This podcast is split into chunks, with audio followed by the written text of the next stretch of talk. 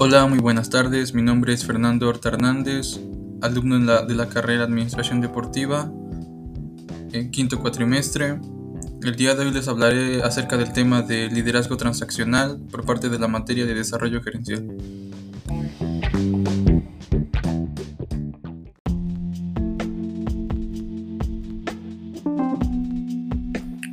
Para empezar, debemos aclarar qué es el liderazgo transaccional.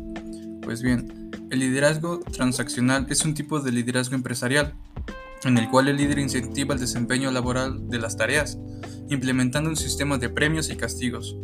Mediante este estilo, el líder premia a los empleados que realizan sus actividades de forma correcta y al mismo tiempo castiga a quienes no cumplen con planes de trabajo, motivando de esta manera a que el empleado realice de buena forma sus labores.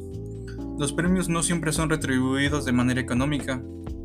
Pueden ser representados por medio de una gratificación verbal, un ascenso, una cena, entre otros.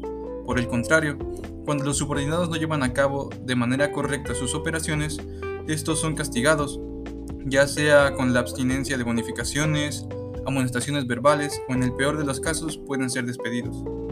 Este tipo de liderazgo puede ser útil para alcanzar motivaciones en los subordinados, ya que para obtener dicho estímulo, habitualmente los empleados tienen que mejorar su eficiencia laboral, desarrollando de manera más óptima las operaciones generales de la organización.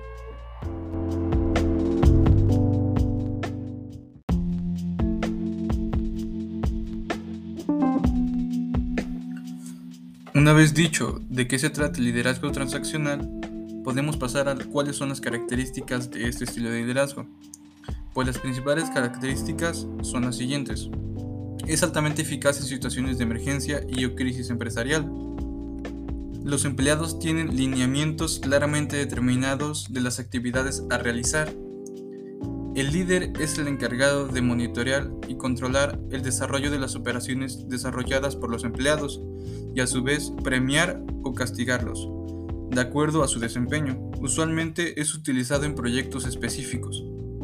Se premian los esfuerzos de los trabajadores con recompensas e incentivos. Por su contraparte, se castiga al empleado que no cumple con la planeación establecida. Estimula la eficacia de las operaciones en una organización y por último, puede mejorar la relación laboral entre el líder y subordinados.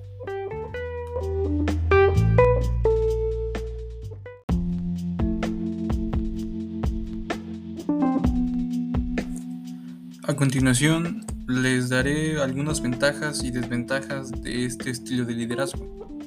Comenzaremos con las ventajas.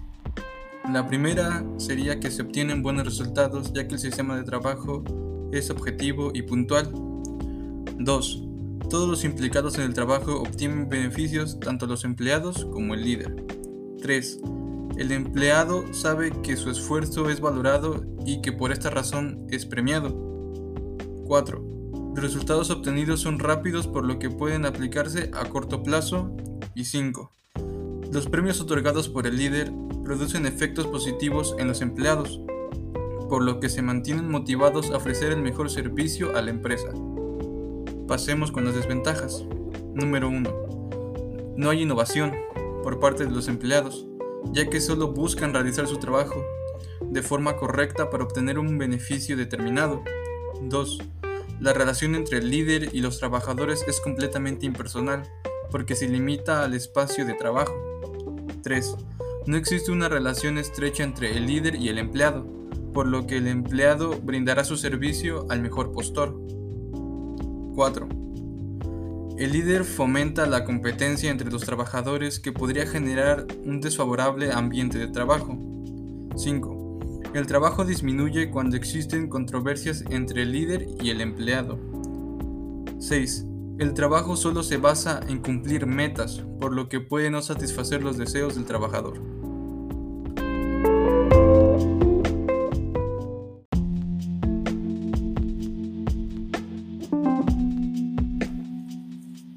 Para concluir, daré algunos ejemplos de este liderazgo. El primer ejemplo tenemos a McDonald's, ya que premian al mejor trabajador del mes, quien obtiene el título de empleado del mes, junto con un reconocimiento en una placa y un premio económico. Como segundo ejemplo, tenemos que los entrenadores de equipos deportivos motivan a sus jugadores a obtener diferentes recompensas, por ejemplo, estar en el equipo titular. Tercer ejemplo, la empresa Sports Life, donde labora Marcos, se va a otorgar un ascenso al empleado número uno en ventas al finalizar el año. Debido a esto, Marcos quiere mejorar su desempeño para ser beneficiario de dicho estímulo. Ejemplo número 4. Carlos es el líder de una empresa encargada del mantenimiento de equipos electrónicos y motiva a sus empleados otorgando bonos a quienes siempre realizan de manera correcta su labor. Y por último, el ejemplo número 5, los clubes de fútbol generalmente incentivan a sus jugadores para alcanzar determinados objetivos mediante bonificaciones por su rendimiento.